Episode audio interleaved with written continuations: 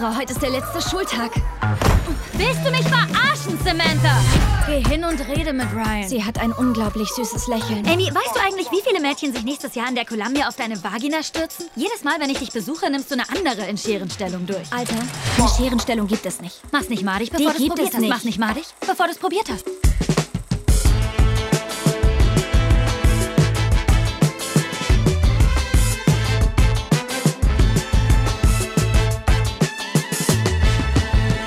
Ihr hört Shots, den kritischen Filmpodcast von Detektor FM. Heute mit Feuer und Brot. Hallo. Und äh, zusammen hängen wir auf einer Yacht ab, besuchen einen Murder-Mystery-Dinner und crashen die krasseste Schulparty aller Zeiten in Olivia Wildes Booksmart. Und ich bin Christian Eichler. Hi. Ja, und jetzt hier mit Alice Hastas und Maximiliane Hecke. Genau, hallo. Wie war eure Abi-Party? Boah, ja, wir haben jetzt zusammen, gute Frage, gute Einstiegsfrage. ja, ähm, unsere, die war eigentlich gar nicht, war auf jeden Fall nicht so wild wie bei Booksmart.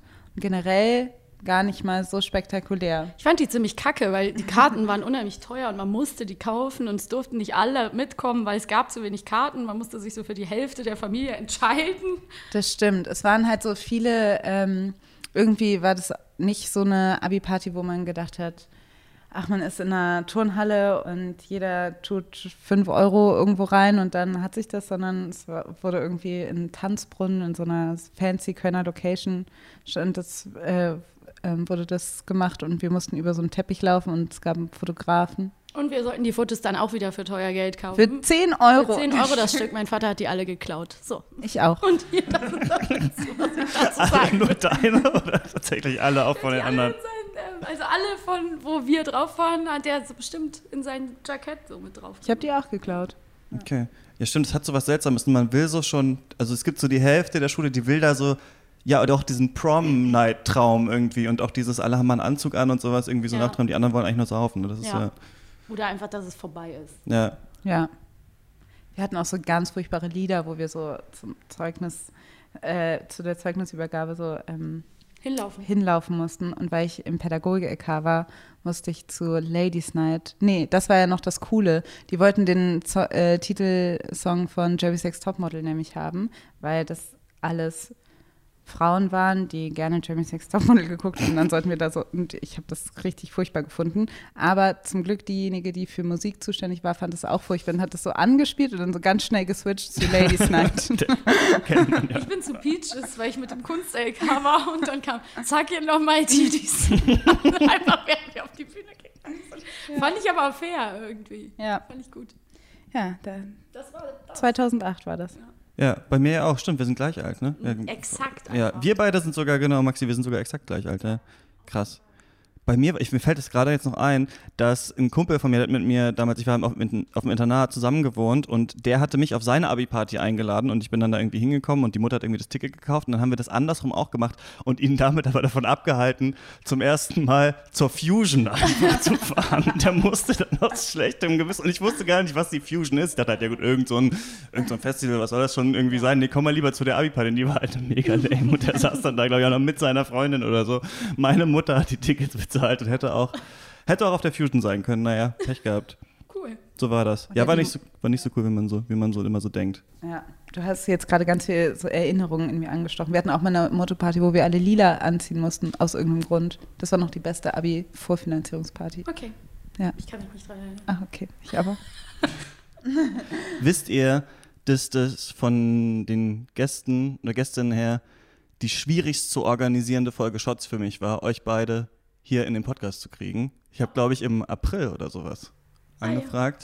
Und dann, und, weil aber damals noch der Film früher hätte kommen sollen. Booksmart ist ja dann in den USA ziemlich gefloppt und dann haben die den in Deutschland auch verschoben auf November. Eigentlich hätte der, glaube ich, im Juli oder sowas laufen sollen, hatte ich euch angefragt. Dann hieß es, ähm, genau, na Alice, dann warst du gerade am Buch schreiben, dann kam das Buch raus und jetzt war das durch und jetzt hat es geklappt. Finde ich Hammer, dass ihr die Zeit habt. Und jetzt am Schluss ging es ganz schnell. Kannst du diesen Samstag? Stimmt. Komm. Ja, genau. Jetzt bin ich schon da. Wir sind hier in Berlin, äh, bei dir, Alice, und ähm, wo fangen wir an? Lass doch mal kurz, also die Leute kennen euch wahrscheinlich, aber ähm, bei euch gehen eigentlich krasse Sachen ab. Alice, du hast, letztes Mal, du warst schon mal ähm, bei uns in der Folge zu Beale Street. zu Beale Street, genau. Und da hast du noch gesagt, du schreibst gerade ein Buch und es geht um Rassismus. Und das Richtig. heißt, also jetzt ist mittlerweile rausgekommen äh, bei Hansa Blau, es heißt, was weiße Menschen nicht über Rassismus hören wollen, aber wissen sollten. Genau. Und Spiegel Bestsellerliste, oder? Ja, also für die für eine Woche, die Kalenderwoche 40, wenn ich 2019 war ich äh, Spiegel Bestseller Autorin, genau. Aber bin dann relativ schnell wieder rausgefallen. Aber äh, dennoch äh, läuft es äh, sehr gut. Es ist äh, interessant. Es ist seit ähm, einem guten Monat draußen und ähm, ja, jetzt kommen halt, äh, das ist ein interessanter Zustand, die ganze Zeit alleine äh, mit sich und seinen Worten äh, vorm Schreibtisch zu hocken und jetzt lesen es halt viele Menschen und jetzt kriegt man irgendwie Feedback. Das ist interessant. Kannst du kurz sagen, worum geht es in dem Buch oder warum hast du es geschrieben? Hm, was glaubst du, um was es geht? Der Titel ist very ambiguous, man kann es nicht genau sagen. Nein, also natürlich geht es um. könnte sein. Also ähm, es geht um ähm, Rassismus, um Alltagsrassismus, äh, den ähm, ich anhand meiner selbst quasi erkläre, wie ich ihn erlebt habe und wo aber auch der größere Zusammenhang ist. Das war ähm, ja mein Bestreben, dass ich quasi diese zwei Unterhaltungen, die oft stattfinden, aber selten so ein, selten eine Brücke geschlagen wird, mal so zusammenführe, dass man das, was man so im, erlebt, ähm, täglich, was vielleicht vermeintlich nicht böse gemeint ist oder so, verbinde mit ähm, wirklich geschichtlichen Zusammenhängen und welche Auswirkungen das hatte und hat auf die Gesellschaft, ja. Um das jetzt mal so kurz zusammenzufassen. Ja, und wie hast du jetzt so nach der kurzen Zeit das Gefühl, wie ist die Resonanz bisher? Wie geht's dir so? Ähm, Maximal zwei Thumbs up. Da hoch, nee, ich muss sagen, also die, also zum einen war es ähm, ja überwältigend ist immer so ein blödes amerikanisches Wort, aber irgendwie stimmt es schon. Also war es irgendwie sehr krass zu merken, dass das Interesse so groß ist. Ähm, ich hatte schon viele Möglichkeiten, über dieses Buch zu sprechen und bekomme sie auch noch. Ähm, ich merke zum einen, dass da dass es viel positive Resonanz gibt von Leuten, die sagen, sie haben etwas gelernt, von Leuten, die selbst von Rassismus betroffen sind und sagen, sie haben sich darin wiedergefunden. Und das freut mich sehr. Es gibt natürlich auch diejenigen, die sagen, sie verstehen es gar nicht. Oder es gab jetzt auch irgendwie viel ähm, Twitter-Gewitter, die mich. Ja, ich hatte das gesehen, du hast es irgendwie ge getwittert, ne? dass irgendwie Leute sagen, das wäre selbst wieder rassistisch oder sowas. Genau, also Leute, die mich quasi ähm, Rassistin nennen, weil ich quasi über den Rassismus spreche, den, äh, der von der weißen Mehrheitsgesellschaft ausgeht oder wie der quasi ähm, Leute, die von Rassismus betroffen sind, betrifft. Und ähm, das gibt es natürlich auch, aber der Titel das bestätigt dann ja auch irgendwie wieder diesen Titel, Ja. dass es natürlich ähm, manche Menschen gibt, die sich einfach strikt dagegen weigern, irgendwas über Rassismus lernen zu wollen oder hören zu wollen, besonders wenn es persönlich wird. Aber insgesamt würde ich sagen, äh, konzentriere ich mich einfach auf die positive Resonanz, einfach aus Selbstschutz. Ja, Ja. das ist, glaube ich, eine gute Idee. Ähm, Maxi, du bist Synchronschauspielerin. Ich weiß nicht, ob, ob wir das hier schon mal. Nee, wir hatten dich noch gar nicht in Shots. Nö. Wir haben schon mal gepodcastet zusammen, als wir den Pencast noch hatten, ein anderer Podcast. Aber ähm, du hast zum Beispiel, also mega tolle Filme gemacht, aber zum Beispiel jetzt auch gerade Porträt einer jungen Frau in Flammen, ne, in der deutschen Version. Ja, genau, das ist auch echt äh, mit mein liebstes Projekt dieses Jahr gewesen. ist ein französischer Film von Céline Sciamma. Die äh, hat mich schon mal total beeindruckt. Die hat nämlich einen ganz tollen Film gemacht, der heißt Bon Défi. Ist auch ein französischer Film, auch mit, geht um wahnsinnig viele ähm, tolle weibliche Charaktere. Und Porträt einer jungen Frau in Flammen ist eine äh, ganz berührende, toll inszenierte Geschichte. Ähm, zwei wahnsinnig gute Hauptdarstellerinnen und es war ein eine große Freude dabei zu sein. Also eine echte Perle. Ich kann jedem empfehlen, ähm, den Film anzuschauen. Muss man auch nicht auf Deutsch tun, aber wenn man es auf Deutsch guckt, dann kann man mich da hören. Dann mit ihr. Genau, als Stimme von äh, Noémie Merlon. Ist es die, die, Die gezeichnet Malerin. wird? Okay. Die, ja. die Malerin bin ich. Wir haben den besprochen hier vor zwei Wochen. Ähm, Im Podcast geht ja auch. Also was mochtest du sonst noch so da, daran? Wir haben viel um die. Also viele sagen ja, das ist so ein, ein Film über den Female Gaze, Mhm. was eigentlich ja ganz, was ich ganz cool fand. Ach nee, was mich eigentlich interessieren würde, ist, wie war das, den zu sprechen? Weil das ist ja so ein auch sehr zurückhaltender Film Mhm. irgendwie so. Ne? Das, der hat ja gar nicht so viele Ausbruchsszenen, wo jetzt sonderlich viel geschrien wird oder sowas. War das irgendwie besonders anspruchsvoll? Ähm, Ähm, ja, wir hatten eine Regisseurin, mit der ich sehr gern zusammenarbeite, Beate Klöckner, die Synchronregie führt und auch das Buch geschrieben hat und die macht immer eine wahnsinnig gründliche Arbeit. Also die hört sich das wirklich an, wo jede Betonung sitzt und wo, äh, also jeder Satz wird da eigentlich nochmal so analysiert, auf was geht die Person da und warum. Und das ist dann ein sehr nuanciertes Arbeiten. Also dann geht man eigentlich wirklich, dann wird nicht am Text rumgedoktert während der Aufnahme, sondern man versucht einfach wirklich nuanciert äh, von der Lautstärke und der Wucht und der Intensität das alles zu übertragen. Und äh, ich liebe das. Ich mag das gerne, wenn es leise ist, die meiste Zeit. Ähm, witzigerweise liegt mir das eigentlich, obwohl das natürlich anstrengend sein kann, weil man echt oft einfach dann sagt, ein bisschen lauter, ein bisschen leiser, ein bisschen mehr intense oder da und da muss es hingehen. Ich finde das total schön und ich glaube, dass äh, uns das bei dem Film auch besonders gut gelungen ist. Also ich glaube, dass die Version wirklich schön geworden ist, eben weil das so gründlich gemacht wurde. Ist, glaube ich, auch ein Film, den man gut verkacken kann, wenn man nicht genug äh, in die Synchro irgendwie packt bei dem, weil ja wirklich kaum Soundtrack ist oder sowas und ja. so ganz ruhige Szenen. Und man so, braucht ja. halt auch wirklich Sensibilität für diese Arthouse-Filme, weil man kann da einfach nicht so eine äh, fette Sound, äh, bombastische Soundspur Spur drüber ballern, wie jetzt bei einem Blockbuster, ne, wo der irgendwie nicht dialoglastig ist, sondern da muss wirklich im Prinzip jede Nuance irgendwie sitzen. Ja. So. Ja, wie zum Beispiel bei Booksmart, viel lauterer Film als jetzt der andere. Ich wollte unbedingt mit euch darüber reden, weil ich so viel gehört hatte von Booksmart, dass es jetzt irgendwie so eine coole, neue, vielleicht feministische Version von so, ja, Coming-of-Age Highschool-Filmen wie Superbad oder so ist und ähm, ihr ja nicht nur Bücher schreibt und ähm, Filme sprecht, sondern auch einen Podcast zusammen habt, äh, Feuer und Brot, wo es ja viel um Feminismus, auch um Popkultur und solche Themen geht. Aber mittlerweile ja, so wie ich das mitbekomme, eher auch so in so, also schon so richtige Role Models eigentlich seid für so eine jüngere Generation, die sich das irgendwie so anhört und deswegen fand ich das irgendwie so total spannend. Also ihr seid doch auch viel so auf politischen Veranstaltungen und sowas eingeladen. So ist nicht nur so, dass ihr, also eigentlich hat es als Gespräch zwischen Freundinnen gestartet, aber ist jetzt schon mittlerweile viel mehr, oder? Genau, also wir sind ähm, mittlerweile gewachsen. Ich meine, den Podcast gibt es seit 2016, seit mittlerweile dreieinhalb Jahren und ähm, Genau, also man kann uns, wenn man den Podcast auch von Anfang an hört, uns auch wirklich irgendwie bei dieser Politisierung auch ein bisschen zuhören. Und ich glaube, das ist auch ein Grund, warum ähm, wir vielleicht auch gerade ein jüngeres Publikum abholen, weil sie sich vielleicht auch in diesem Prozess wiederfinden können. Ähm, genau, und mittlerweile würde ich auch sagen, haben wir ein, uns eine politische Haltung und ein Wissen angeeignet, das uns jetzt, ähm, was so ein bisschen über dieses Freundinnen-Gespräch hinausgeht. Ja.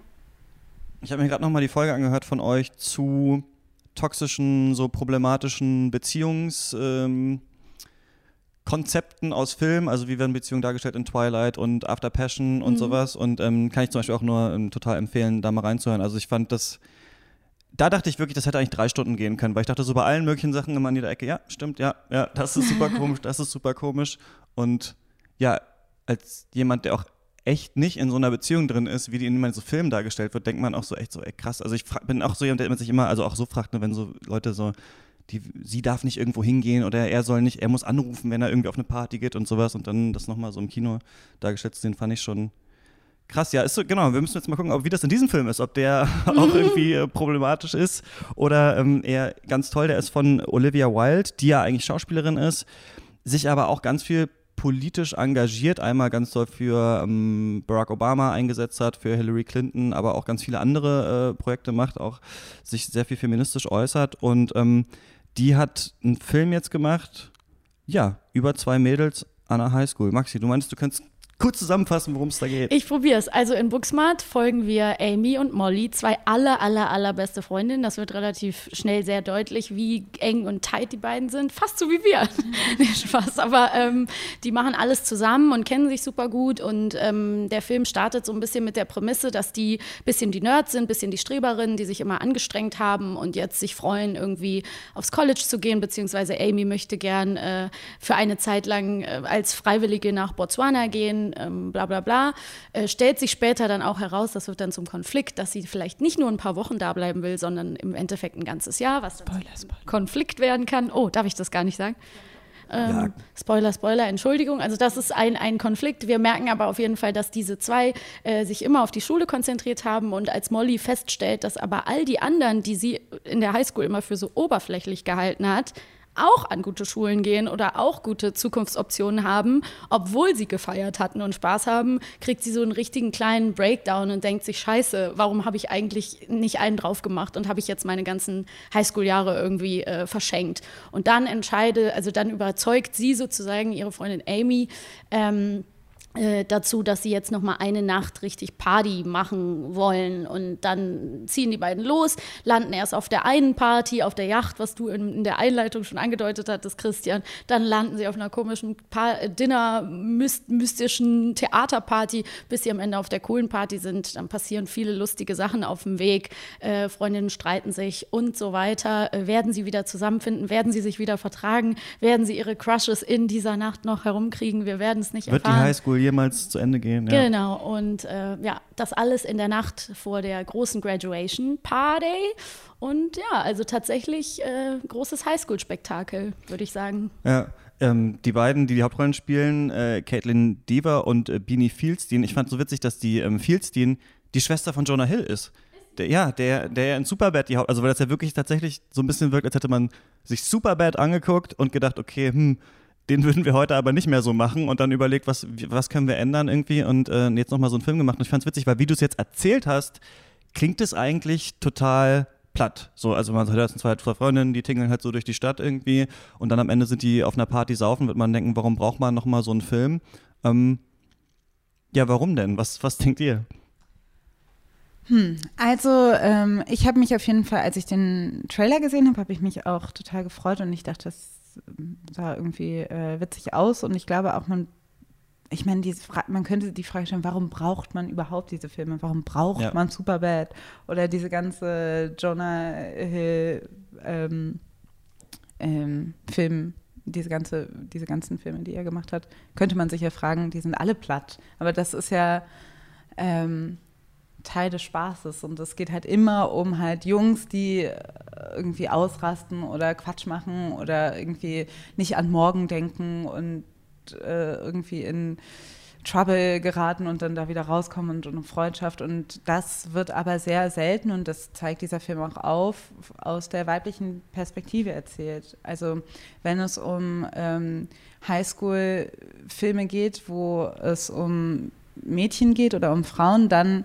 Meistens geht es dann um Druck, um, um Gruppenzwang, um äh, dass Leute unbedingt irgendwie ähm, äh, versuchen mitzuhalten mit ihren anderen Freundinnen. Und es war unglaublich angenehm, zum einen diese wahnsinnig loyale, ähm, positive Freundschaft zu sehen, die jetzt nicht dieses alte Narrativ bedient, ähm, zwei Mädchen, die eigentlich beste Freundinnen sind, sich aber eigentlich auch total hassen. Mhm. Also sowas, das war überhaupt nicht drin, weil es auch eben nicht der Realität entspricht. Und ich glaube, da ist ganz wichtig irgendwie, dass man dieser Film einfach bestimmte typische Tropes einfach mal so ein bisschen umschreibt. Ähm, ich fand das ganz interessant, als ich den Film gesehen habe, dachte ich, wenn man jetzt so die erste halbe Stunde so nur erzählt oder sich nochmal zurückruft, also bis so, genau, so ungefähr die erste halbe Stunde, habe ich so das Gefühl, das könnte auch 2009 fast so geschrieben worden sein. Also das fängt sehr so an, dass man denkt, okay, Highschool, ja, kenne ich, what is happening.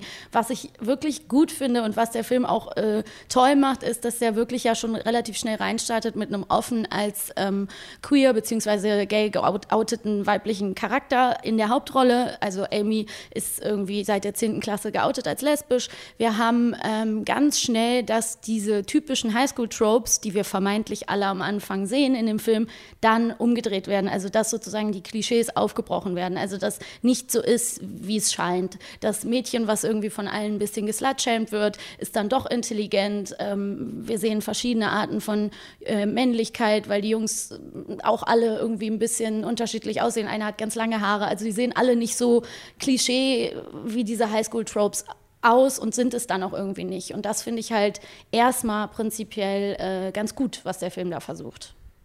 Ja, fand ich auch total beeindruckend. Was ich noch beeindruckend fand, ist, wie dicht der irgendwie referenziert. Also da ist direkt am Anfang so ein Bumper-Sticker für die ähm, Präsidentschaftskandidatur äh, ähm, von Elizabeth Warren 2020 zum Beispiel am Auto dran oder sie hat Poster von Times Up an ihrer Wand und ähm, Ruth Bader Ginsburg, Ruth Bader Ginsburg ein, ein, Bild von ihr irgendwie und da gibt es so ganz viele äh, verschiedene Sachen, wo ich so dachte, ah, das ist irgendwie interessant. Ja, die wollten gerade noch eine Ken Burns-Doku gucken oder ich glaube an ihrer Tür steht A Room of, of One's Own und so. Also das so ganz viele verschiedene so Zitate und hast du so das Gefühl, krass, also manchmal denkt man sich so, okay, ich kann mir schon vorstellen, dass die jetzt an der Schule ein bisschen weiter sind, als wir früher waren, aber sind die so weit wie die in dem Film? Also sind die so krass gebildet, auch was Feminismus und Empowerment angeht und sowas? Also es ist nicht nur so, finde ich, dass man hier aktuelle Diskurse nimmt und so Charaktere danach schreibt, sondern man hat das Gefühl, die Charaktere im Film kennen auch diese Diskurse und wissen auch so ein bisschen, was ist Slut-Shaming oder sowas, was ist das alles, warum ist das nicht cool und so.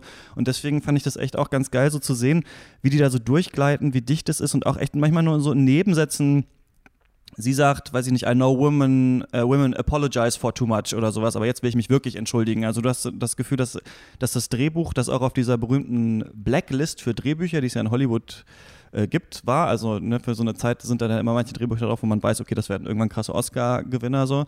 Ähm, das ist einfach mega dicht geschrieben. So, das fand ich echt irgendwie cool, das so zu sehen. Und ich fand, also ich glaube, das ist so. Das ist so der Hassfilm für alle AfD-Leute, also wenn man denen das zeigt und sagt, so, guck mal hier, so divers ist irgendwie die Gesellschaft. Ähm, ich fand, der Film schafft es mit so einer Leichtigkeit, da so komplexe, also ob die jetzt wirklich charakterlich mega komplex sind, die Leute weiß ich nicht, aber zu zeigen, jeder hat irgendwie mehr Eigenschaften als diese Klischee-Eigenschaften, die einem so in der Highschool aufgedrückt werden, das fand ich irgendwie auch total, ja, erfrischend zu sehen irgendwie.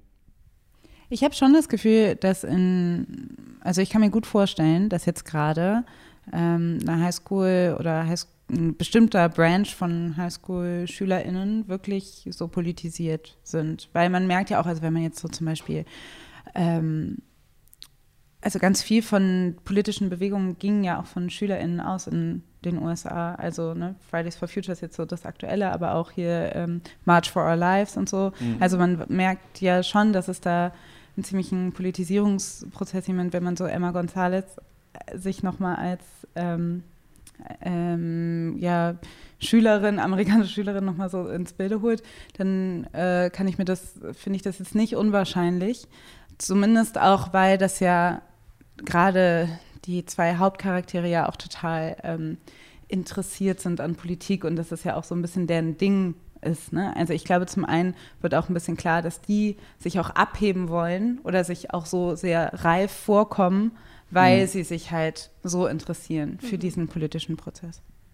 Die sind ja auch so ein bisschen die Wokesten. Die werden ja am Anfang auch ein bisschen da so äh, äh, für ein bisschen für veräppelt, so von den allen, ne? dass sie so die, sie sind ja schon so die äh, Hyperfeminists und ähm, da ganz klar eben mit diesen ganzen Aufklebern auch auf dem Auto und so weiter. Und äh, ich glaube, die anderen sind halt auch so zum Teil irgendwie im Diskurs drin, aber das sind ja auch alles Themen, eben wie Alice gerade schon so treffend gesagt hast, die äh, hat, die in der äh, Öffentlichkeit in Amerika ja auch eine Rolle spielen. Ne? An der einen Stelle, äh, wenn die da auf die Yachtparty kommen, sagt er, let's get bashed. I mean, consensual, let's get consensual bashed. Und und das ist ja ein Thema. Also über Consent wird ja in Amerika an Colleges und so ja auch unglaublich viel geredet, weil es da unglaublichen Bedarf gibt.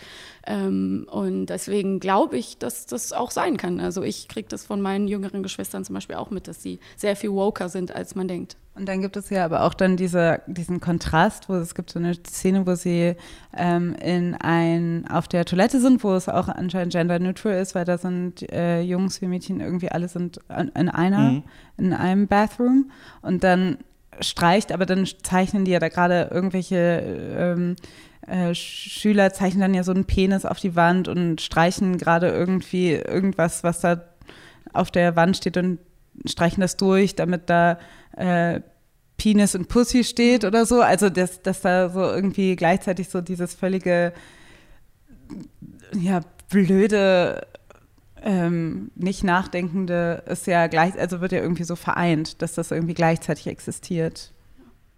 Ja, ich finde das auch ich finde ganz geil, also man hat ja bei diesen Filmtheoretikern Joseph Campbell und so diesen Heldenmythos, wo der dann mal ja gesagt hat, so jeder Film ist irgendwie so aufgebaut, dass so zwar ein Held muss irgendwo hin und irgendwas erreichen, am Ende kommt er wieder zurück und das ist alles toll. Und ich finde aber, dass dieser Film eigentlich total eine spannende Prämisse hat. Und das war übrigens auch so, glaube ich, dass in diesem Originaldrehbuch, das wurde nochmal umgeschrieben, ähm, da war sie einmal nicht lesbisch, sondern sie, sie war auch hetero, also das haben sie anders gemacht und die wollten, glaube ich, eigentlich Dates für die Prom kriegen. Das war eigentlich die Idee dieses Films, also dass sie Dates für die Prom kriegen müssen und dann jetzt in dem neuen Film müssen sie auf die Party kommen. Und ich fand es sehr clever.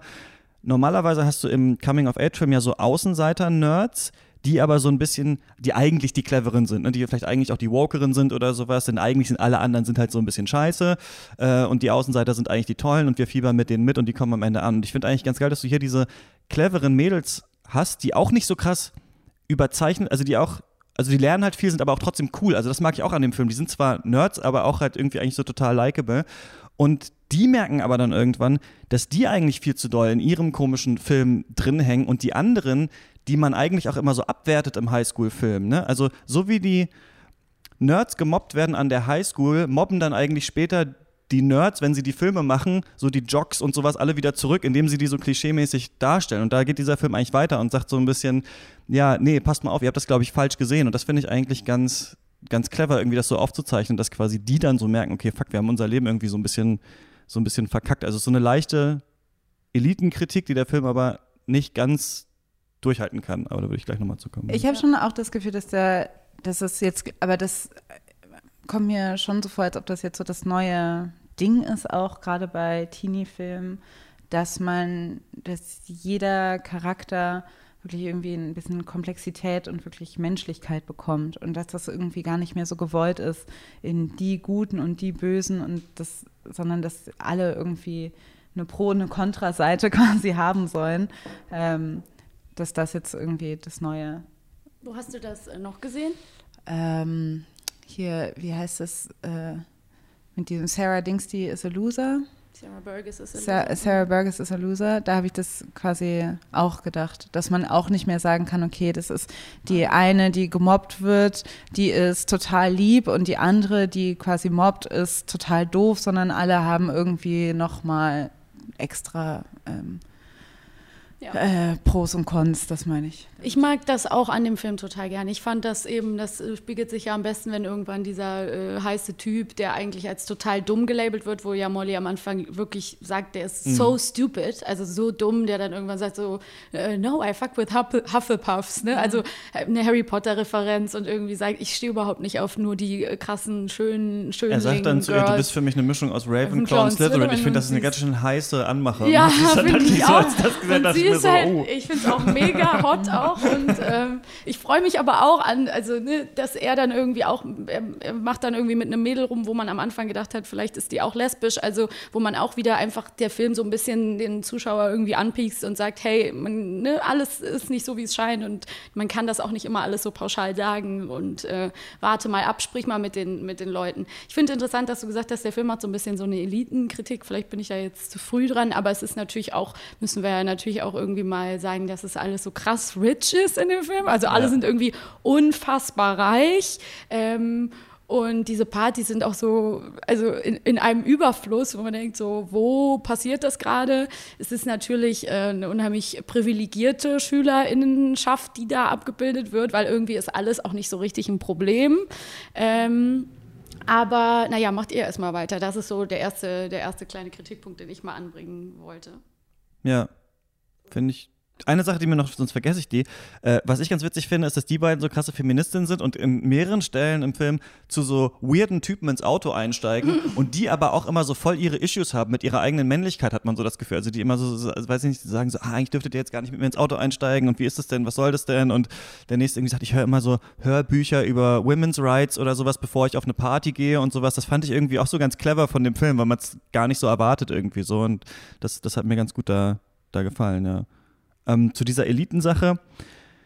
Der Film, ich musste dran denken, weil wir neulich haben wir mal bei Shots auch über Pierre Bourdieu gesprochen, der so, der französische Soziologe, der so meinte, dass die Schule eigentlich dazu dient, diese Schichtunterschiede, die es in der Gesellschaft noch gibt, nochmal zu verstärken eigentlich. Wo wir eigentlich ja denken, dass alle gehen in die Schule, alle kriegen so die gleiche Bildung, dann können auch Leute aus unteren Schichten können irgendwie hochkommen. Das passiert eigentlich nicht, weil, weiß ich nicht, aufgrund vom Habitus oder auch aufgrund vom Geld der Eltern oder sowas, die Reichen, das kenne ich auch aus meiner Schulzeit, die Reichen wurden schon immer irgendwie einfach durchgepusht. Die haben dann halt manchmal drei Jahre Nachhilfe bekommen oder sowas, aber dann sind die halt am Ende trotzdem auf die geilen äh, Unis gegangen und so weiter. Und bei all seiner Wokeness, finde ich, übersieht der Film das so ein bisschen. Also das, indem er sagt, alle sind irgendwie cool, auch die äh, Außenseiter irgendwie, sind irgendwie, kommen trotzdem auf die geilen Colleges, vielleicht auch die Kids of Color sind irgendwie auch genauso akzeptiert wie alle anderen und sowas, hatte ich so ein bisschen das Gefühl, er, er zeigt nicht, dass es aber krasse ökonomische Unterschiede gibt zwischen den Schichten, die sich irgendwann zeigen werden. Und ich habe mich gefragt, ob das noch so im quasi Generation Z-Kino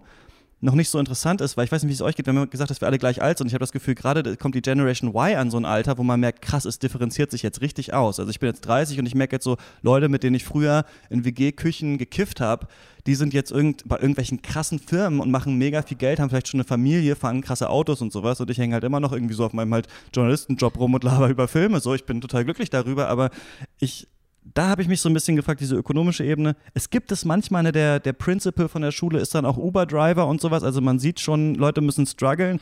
Aber so ein bisschen sagt der Film, alle sind cool mit allen. Und ich würde sagen, nee, alle sind nicht eigentlich cool mit allen in der Gesellschaft. So, ja.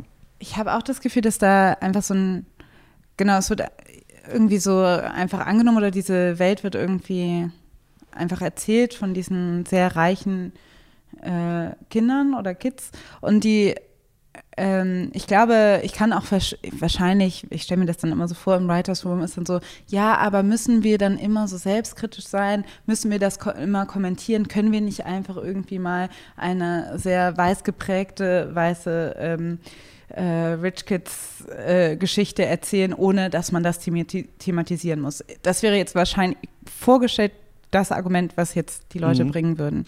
Aber trotzdem finde ich auch, dass das total auffällt, dass das irgendwie irritierend ist, dass, äh, dass da irgendwie, dass das auch so ein bisschen übersehen, es wird zwar erzählt, aber nicht irgendwie kritisch erzählt und es wird irgendwie nicht so richtig angesprochen und ich ähm, finde auch, natürlich sind da irgendwie, ist da, sind da ähm, Kids of Color in den im Cast, aber es sind ja auch bestimmte Leute nicht da. Also man merkt auch, also so irgendwie, ähm, es gibt eine schwarze Lehrerin, es gibt aber kein wirklich, äh, keine schwarzen SchülerInnen so richtig.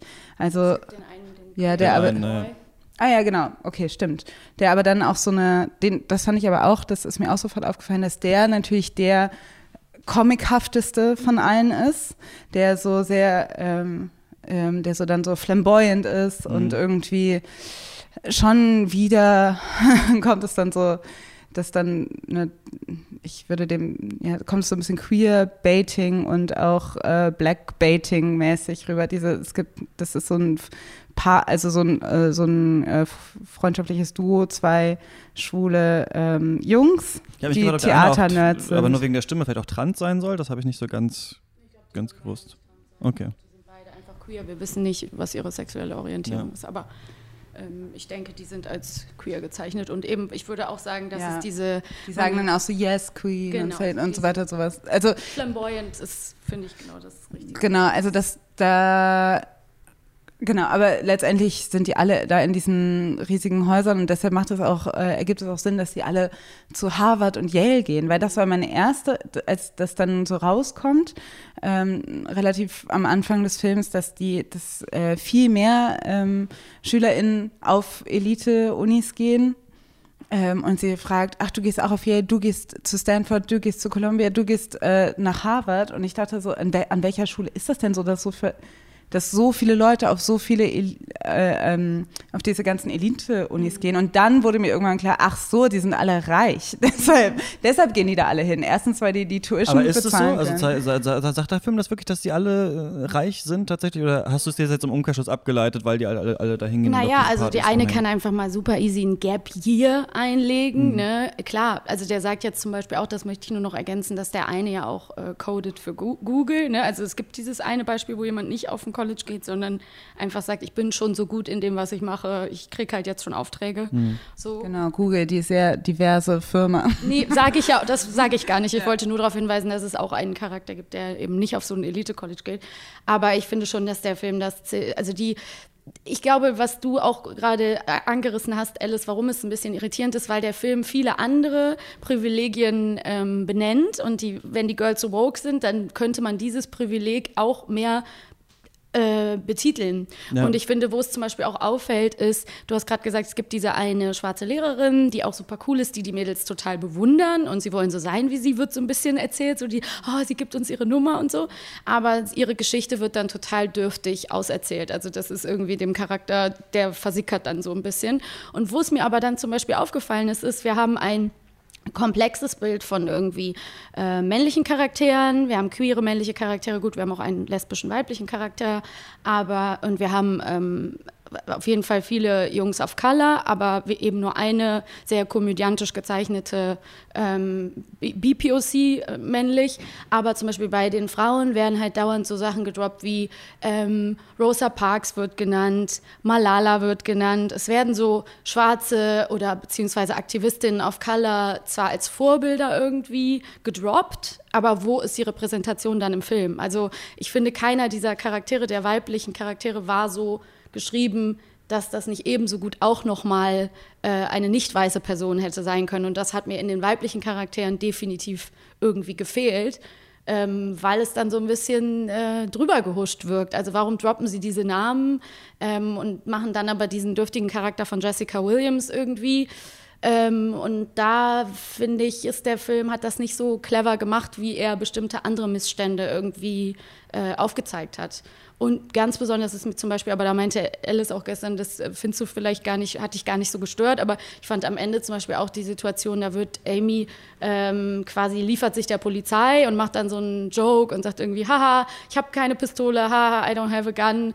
Ähm, Doch, das hat mich gestört. Ach so, äh, nee, weil da fand ich, ich hatte es gestern so verstanden, das war ja sehr klar, weil die eben alle white and rich sind. Aber ich fand, das war halt so eine Situation, wo sehr klar dieses weiße Privileg irgendwie deutlich war. So, sie kann halt mit der Polizei rumjoken und wird halt friedlich abgeführt und alles ist null bedrohlich, es ist gar kein Problem, äh, wo man einfach weiß, äh, wenn man, man hat so viele Videos schon gesehen, wo einfach äh, Menschen, die nicht äh, äh, weiß sind, von der Polizei sofort in eine ganz lebensbedrohliche Situation gebracht werden, wenn sowas passiert. Gerade auch bei so College-Partys. Ich habe viele Videos schon im Internet gesehen. Also das fand ich so ein bisschen, da checkt der Film seine eigenen äh, Privilegien irgendwie nicht mehr so. Ja, das ist interessant, oder? Also es ist so, bei dieser Repräsentationssache ist ja auch eh immer die Frage, also man kann bestimmt dann immer auch noch was finden, wo man sagt, hier wäre es noch cooler gegangen und hier wäre es noch krasser gegangen. So im Gegensatz zu vielen anderen Filmen ist natürlich hier, also war ich schon beeindruckt, wie viel da überhaupt so drin ist an Sachen, aber gleichzeitig, die sind irgendwie alle da und sie sind alle so repräsentiert und sie sind alle vielschichtig, aber irgendwie hat man nicht das Gefühl, dass die zusammen als diese Identitäten in der Gesellschaft glücklich leben. Also, dass sich das wirklich so richtig auswirkt, wer man ist, was eigentlich, glaube ich, cool ist, weil das zeigen soll, so, ja, es gibt halt, also fast, vielleicht ist es eher utopisch, der Film. Vielleicht soll er einfach so zeigen, so, ja, das wäre cool, wenn das irgendwie so vielschichtig wäre und ähm, will sich gar nicht so auf die Probleme fokussieren. Aber ich glaube, man hätte es besser nee, machen können. ich glaube nicht, dass es, also ich glaube auch nicht, dass der so utopisch sein will. Ich glaube auch nicht, dass das irgendwie unrealistisch ist, dass da, dass diese Gruppe von Leuten irgendwie zusammenkommen Mhm. würde. Aber ein Witz vielleicht über being white and rich. Ja, wenigstens einmal sagen, so ja, wir, ne, keine Ahnung, so okay, die kommen, das wird so ausgelagert auf zwei Charaktere, die noch mal reicher sind als alle anderen, die dann quasi eine Party machen auf der Yacht und sagen, äh, äh, wo dann keiner, keiner ist. Und dann ähm, heißt es so, ja, you can't buy people's affection. Und das wird dann irgendwie, ne, dass die, die Superreichen unter den Reichen dann irgendwie nochmal thematisiert werden, aber nie wird einmal, man hätte einmal sagen können, dass das alles irgendwie einen, einen ganz bestimmten Teil eine ganz bestimmte Gesellschaft, eine ganz bestimmte Schicht abbildet. Das wäre, glaube ich, das hätte man einmal wenigstens mal auch zum Joke machen können, wenn eh schon alles so beiläufig äh, politisiert äh, wird, dann finde ich, hätte man das auch auf jeden Fall erwähnen müssen. Und es gibt halt wirklich außer der Lehrerin auch keine schwarze Frau. Ne? Also du, de du denkst jetzt an die männlichen Charaktere, Mhm. weil du die ganze Zeit sagst, es ist so wahnsinnig divers, aber die weiblichen Charaktere sind eigentlich alle weiß. Mhm. Also und ähm, also das ist, fragt man sich dann, warum da bei den männlichen Charakteren so, ähm, so drauf geachtet wurde, dass wir wirklich vielfältig äh, unterschiedlich aussehende Charaktere haben. Aber bei warum müssen diese weiblichen Charaktere alle weiß sein? Weil sie die dann nach Botswana fahren, um da äh, Tampons Ja, äh, zu machen. Das, zum fand Beispiel, ne- das ist zum Beispiel auch so, eine- Entschuldigung, Ja, das ist aber auch so eine Sache, ne? Also eben, das ist ja eigentlich auch sowas, das wird gar nicht thematisiert, dass das eventuell einfach auch so eine, man, ich stelle mir dann so eine Organisation vor, die eigentlich dafür da ist, um eben so ähm, äh, weißen, jungen, äh, reichen SchülerInnen irgendwie ein gutes Erlebnis in Botswana zu äh, bieten und weniger wirklich ähm, hilft. Ne? Das ist ja eh, das die ganze Freiwilligenarbeit ist ja eh ohnehin auch so ein schwieriges Thema und das wird und es ist auch klar, es wäre ist ja auch realistisch, dass so jemand dann auch ein Gap Year in Botswana macht, aber man könnte es so ein bisschen, also ein bisschen Kritik hätte man da auch irgendwie formulieren können.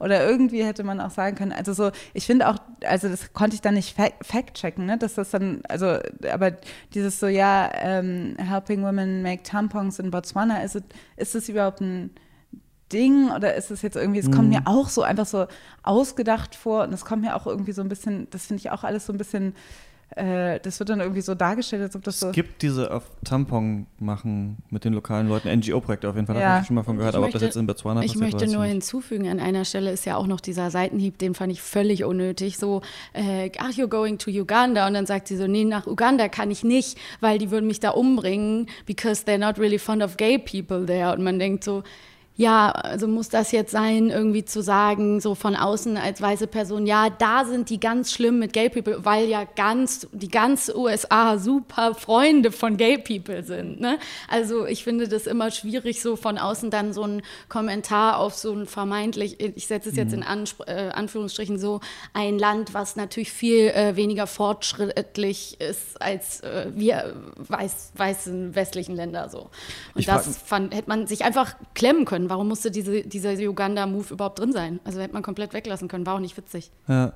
Ich frage mich so, sollen die denn alle idealisiert sein und dann sagen wir jetzt, ist es aber kritisch, dass das weiße Rich Kids sind oder ist es kritisch, dass sie da unreflektiert nach Botswana geht oder sollen das halt auch fehlerhafte Charaktere sein, bei denen wir jetzt als Zuschauende sagen, das ist halt, klar, die geht halt nach Botswana, klar, kenne ich auch Leute so, aber es ist halt eigentlich nicht so smart und ist eigentlich nicht reflektiert. Ich glaube auch wahrscheinlich, also es kommt ja irgendwann ein Bruch im Film, aber da geht es eher um so eine persönliche Geschichte zwischen den beiden Mädels und dann auch, da geht es so ein bisschen um enttäuschte Liebe und so weiter. Da sind wir fast eher wieder im Klischee, würde ich sagen, vom ähm, Coming-of-Age-Highschool-Film.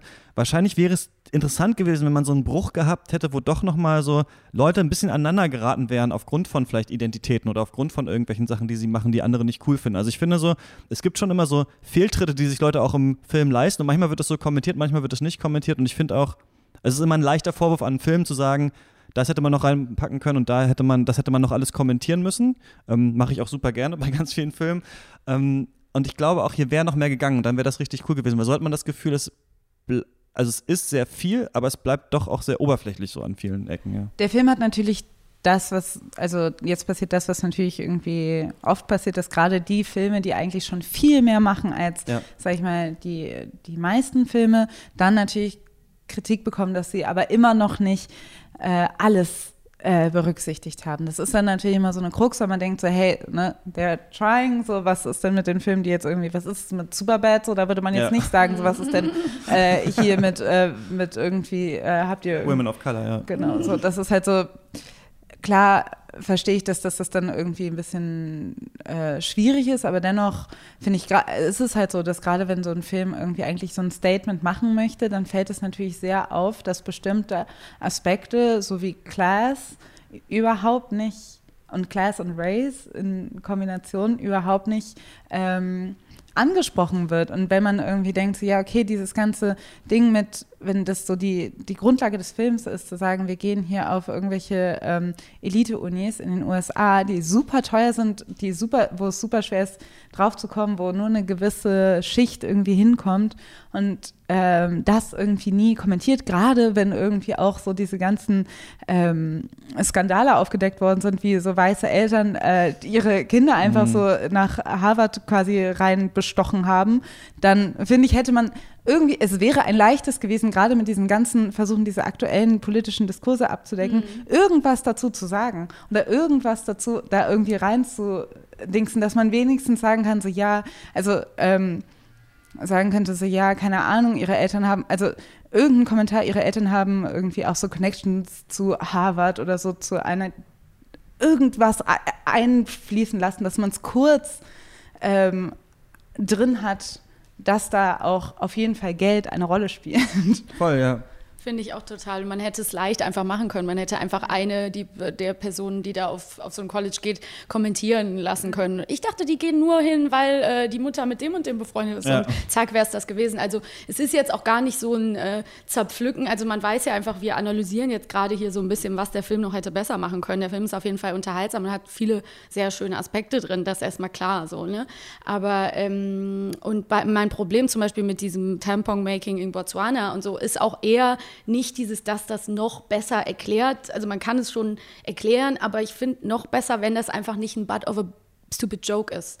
Weil ähm, das war ja nur drin, damit sozusagen der schwule Junge dann sagen kann, gross. Also, Mhm. und das, das war der einzige Butt of the joke. Also dann verstehe ich nicht, warum müssen da dann, warum muss Fand ich auch ganz warum muss da- so, diese, Ja, diese kann man so, ja auch, ne? Das ist vielleicht also auch der Geschmack sagt, unterschiedlich. Machen mal der Ja, weil was, sie, äh, die Feministin das halt macht und so kann man ja auch machen, aber so ein bisschen war es irgendwie so und dann fiel das so ganz oft irgendwie und ich habe mich so ein bisschen gefragt, warum das da so. Aber wie gesagt, haben wir ja eigentlich jetzt schon gut Ja. abgehandelt. Ich finde, man muss sich auch dafür Filmkritik, also für Kritik nicht rechtfertigen, ne? Vor so, ja, was hätte, also klar, das war jetzt cool, dass sie überhaupt mal so einen Film gemacht haben. Klar, wir sagen ja auch nicht, äh, das sind, äh, das ist äh, zu verurteilen, dass dieser Film existiert, sondern man sagt halt, man kritisiert ihn halt und sagt, ja, ihr wollt jetzt das aufzeigen, aber ein paar andere Sachen sind irgendwie nicht drin.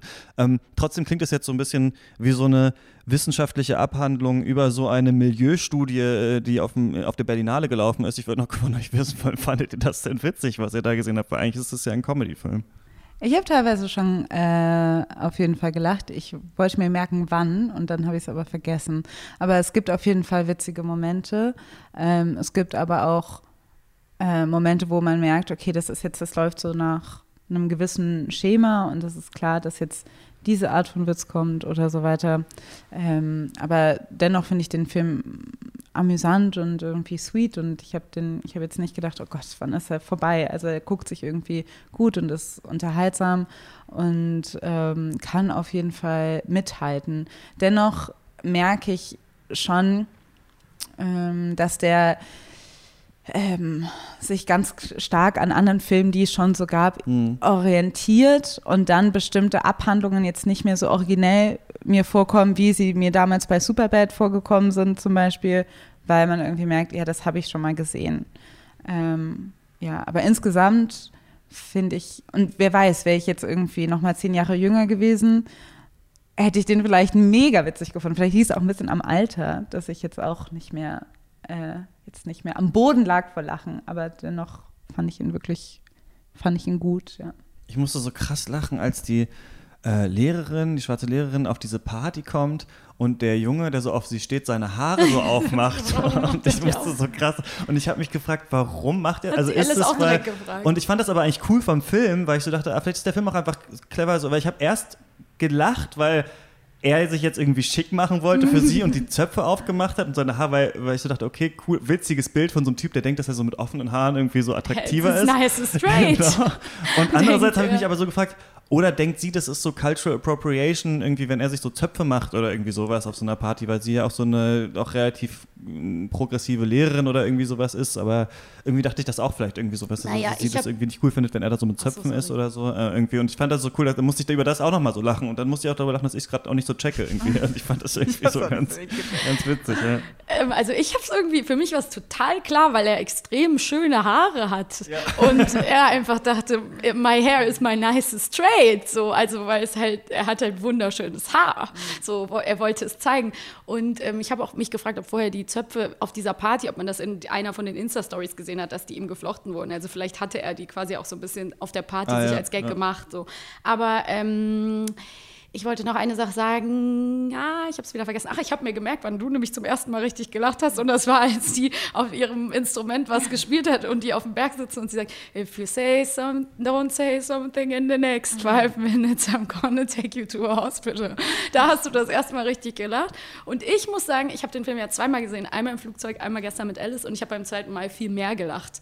Weil du einfach immer, wenn du dann so beim, wenn du die Charaktere dann schon kennst und mehr drin bist, freust du dich mehr darüber. Weil du irgendwie so ein den Rich Dude zum Beispiel viel netter findest, weil du den ja schon Ah, am ja, Ende ja, ja. erlebt Mhm, hast. Und dann denkst, ach, der ist so lustig, wie er da jetzt so als Trottel reinkommt. Und am, wenn, beim ersten Mal gucken habe ich einfach nur gedacht, Trottel. Aber Mhm. wenn du die Metaebene hast, dann ist es noch mal witziger. Ich fand auch, da gebe ich Alice total recht, dass manche so Erzählungsdynamiken, die sind halt so ein bisschen abgegessen. Ich fand den Streit total konstruiert. Ich fand das überhaupt nicht plausibel, dass diese zwei Freundinnen sich auf diese Art und Weise zerstreiten, weil das für mich gar keinen Sinn ergeben hat, warum Amy ihr in dem Moment nicht einfach sagt, was sie gesehen hat. Also für, das habe ich da nicht holen ja verstanden. dann auch alle so die Handys raus und filmen das und das dachte ich auch so, passt irgendwie nicht zu diesem Vibe dieser coolen Party, wo alle irgendwie so offen sind, dass alle dann so assi sind und das irgendwie direkt so ins Internet Und es wird stellen halt auch irgendwie. nicht thematisiert, warum sie es gefilmt haben. Also am Ende sind dann doch wieder alle irgendwie cool miteinander. Dennoch, äh, wie gesagt, ich finde, genau, der Film tippt, ma- tappt manchmal so ein bisschen in die äh, White Feminism-Falle hier und da, ähm, mit seinem Name-Dropping hier und Ja. macht es so ein bisschen gewollt.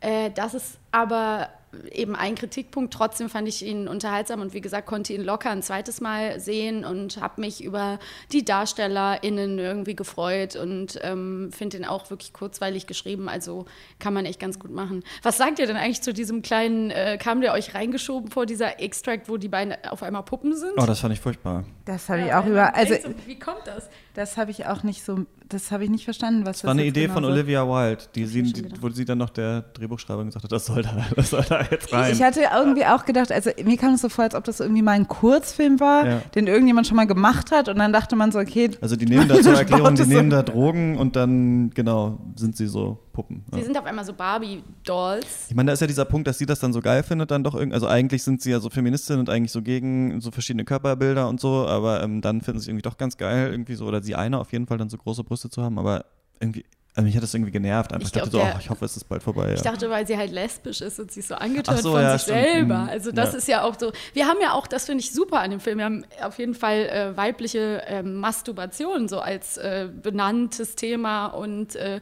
ähm, wiederkehrendes Thema irgendwie auch ganz cool. Aber dieses Puppending, äh, ich fand das witzig, Alice, weil ich habe nämlich gemerkt, du hast genauso wie ich bei dem ersten Bild von den Puppen nämlich gelacht, wenn nämlich die zwei Ärmchen so auftauchen und es sind so Puppenärmchen, dann denkt man so, lol, weil man so das so nachvollziehen kann, wenn man irgendwie high ist und man sieht so seine eigenen Hände. Das war so ein richtiger Lacher, ähm, bei mir auch im Flugzeug so. Aber dann ist es so, hä? Also es flaut dann halt sofort ab, weil man denkt, okay, wollen die das jetzt wirklich zwei Szenen lang durchhalten? vor allen Dingen eben, die haben so diesen krassen Trip, wo sie irgendwie wirklich so sich in einer ganz anderen Welt sehen, verlassen die Party dann irgendwann.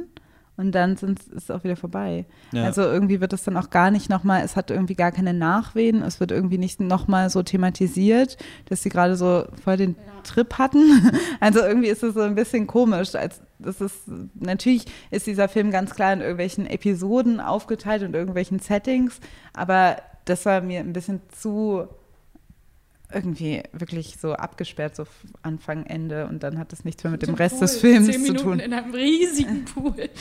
Und dachte so, wow, Alice direkt, wie tief ist dieses Schwimmbad? Ach so, ja, genau. Aber es gibt so eine Szene, Szene, finde ich, ja. ja. es gibt so eine Szene, genau, da taucht, äh, taucht sie so ru- runter und schwimmt und schwimmt und schwimmt und irgendwie dachte ich so, okay, erstens so taucht sie e- einigermaßen tief rein, so, es Jetzt sind so kommen bestimmt einige Meter. Moment, Moment Das mal. ist halt so, das ist aber halt wie tief war der Pool? so unnötig, ja, aber das ist so, Moment mal, Olivia Wilde. Ja. Ganz ehrlich, ich hänge mich manchmal an so kleinen Details auf, die ich einfach irgendwie, wo ich manchmal denke, so, aber das macht da gerade gar keinen Sinn, weil, aber ja, Mir ist das es stimmt, natürlich ist es eigentlich total egal. Aber ich bin da so ein bisschen kleinlich und Es ist- pedantisch. Es ist ja auch so diese überlebensgroße, schöne, romantische Szene, die so ein Film irgendwie braucht. Ich hätte mir, also das als letztes von mir zu sagen, ich finde, der Film mit so einer, der will sehr viel, glaube ich, und der will das mal umkrempeln und wollte uns mal was Neues zeigen und schafft es auch, aber er ist da schon wirklich mit 180 reingeprescht in die Thematik, hat man so das Gefühl. Also ich fand auch die beiden Schauspielerinnen genial, die haben übrigens acht Wochen zusammen gewohnt, um sich so aufeinander einzugrooven, damit das richtig gut Chemie. funktioniert. Und das funktioniert in so vielen Filmen nicht, die witzig sein wollen. Einfach dieser so Schlagabtausch ist wirklich genial in dem Film, finde ich. Aber ich fand es ein bisschen, gut, vielleicht bin ich auch mittlerweile schon zu alt, bisschen sehr schnell manchmal erzählt, ein bisschen sehr viel, jede Szene irgendwie sehr inhaltlich dicht, visuell dicht, was ich auch cool fand. Dann kommt aber noch ein Song und dann kommt ein neues Schnittbild, was auch interessant ist. Also fast ist es so wie so ein Musikvideo zu gucken. Ich finde, er hätte sich ein bisschen mehr in manchen Szenen zurücknehmen können und dann vielleicht tatsächlich diese Sachen, die wir auch kritisiert haben, da auch manchmal abhandeln können. Also ich finde, der hätte so ein bisschen auch manchmal springen können in der Tonalität, so das hätte dem gar nicht so schlecht getan. Aber für ein, das ist ja der erste Film von Olivia Wilde, das muss man schon sagen, ist richtig krass und äh, ja, ich hoffe, dass der in Deutschland besser läuft als in den USA, wo er ja ziemlich untergegangen ist. Ja. Ja, ich denke mal, also ich glaube auch, das ist aber vielleicht auch ein Film, der f- eventuell bei Streaming-Plattformen gut, auch ein Erfolg sein Mhm. kann, weil der halt irgendwie ein Film ist, den ähm, weiß ich auch nicht, ob ich mich dafür ins Kino bewegt hätte, aber ich würde den definitiv an einem, an einem jetzt verregneten Abend gerne irgendwie im Bett streamen. So, Mhm. ne? Das halt. Aber geht auch ins Kino und guckt euch den Film an, unterstützt Olivia Wilde, unters please support female directors. And the funny, funny women also. Yes. Genau. Sollen wir noch jetzt Äh, irgendwas sagen oder sind Booksmart ist ab heute in den deutschen Kinos. Wenn ihr draußen den gesehen habt, äh, könnt ihr eine Mail schreiben. shots.detektor.fm ist die Adresse. Und eigentlich frage ich immer alle, äh, das habe ich aber euch nicht angekündigt, was ist der letzte gute Film, den ihr gesehen habt? Porträt einer jungen Frau in Flammen. Ja. Bei mir ist es der letzte gute Film, weil wir haben den vor ein paar Monaten synchronisiert und der hat mir wirklich mir sehr, auch. sehr gut gefallen. Also ich habe jetzt irgendwie nicht mehr so viele Filme geguckt, aber der Film, der mich dieses Jahr, glaube ich, am meisten bewegt hat, ist echt schon eine Weile her, ist Kapernaum. Mhm. Der Kannst du mal erzählen, was das für ein Film Kapernaum ist? ist der Film, der war auch für einen Oscar nominiert. Ein- Als bester Fremdsprache, ne? Genau. Ähm, voll schade, dass er den nicht gewonnen hat. Aber ähm, es ist von äh, Nadine Labracki. Ich kann, ich weiß nicht, ob ich ihren Namen richtig ausspreche. Ähm, es ist ein Film gedreht. Der Hauptdarsteller ist ein kleiner ähm, Junge, ähm, spielt im Libanon und der verklagt seine Eltern auf Grundlage dessen, dass sie ihn geboren haben, weil sie sich nicht um ihn kümmern können. Es sind Leute, die in absolut prekären äh, Verhältnissen im Libanon leben und dieser kleine Junge haut ab und versucht irgendwie, na, also so irgendwie sein eigenes Leben aufzubauen. Es ist unglaublich krass, auf sehr vielen Ebenen, visuell auch total krass. Also es ist wirklich ein Film, den man wirklich, finde ich, gesehen haben sollte. Ja. Und der ist auf Netflix, oder? Also war er zumindest mal. Ich Kann den mal gesehen. Ja. Dann vielen Dank, dass ihr mit mir über diesen Film gesprochen habt. Sehr Äh, sehr gerne, danke, dass du uns eingeladen hast. Ja, vielen Dank. Und jetzt muss ich noch mal kurz hier alles erwähnen. Alice, dein Buch heißt, was weiße Menschen nicht über Rassismus hören wollen, aber wissen sollten, gibt's äh, bei Hansa Blau. Sollte man sich reinziehen. Maxi, du machst Synchroarbeit. Kann man das irgendwo wiss wissen, wo man dich hören kann? Sie ist im Internet zu Ich bin finden. im Internet zu finden, auf Facebook und auf Instagram kann man meine Synchroarbeiten checken, aber ähm, noch schöner fände ich es, wenn ihr alle Feuer und Brot hört, ganz fleißig. Und wenn es euch gefällt, weiterempfehlen. Ja. Genau, gibt's äh, ja, Spotify überall, ne, wo es Podcasts gibt. Und ähm, ihr seid auf Twitter. Du bist at Alice Hastas, ne? Ja, Ja. ziemlich orig originell, ja. Und du bist at Maxi Marigold. Jo. Jo. Ich bin RCR-Eichler. Nächste Woche, keine Ahnung, was wir bei Shots machen. Die haben wir jetzt ein bisschen vorher aufgezeichnet, die Folge. Ich, das steht in den Sternen. Es wird wohl wahrscheinlich ein Film sein. Ähm, bis dahin, äh, viel Spaß im Kino und beim Stream. Tschüss. Tschüss.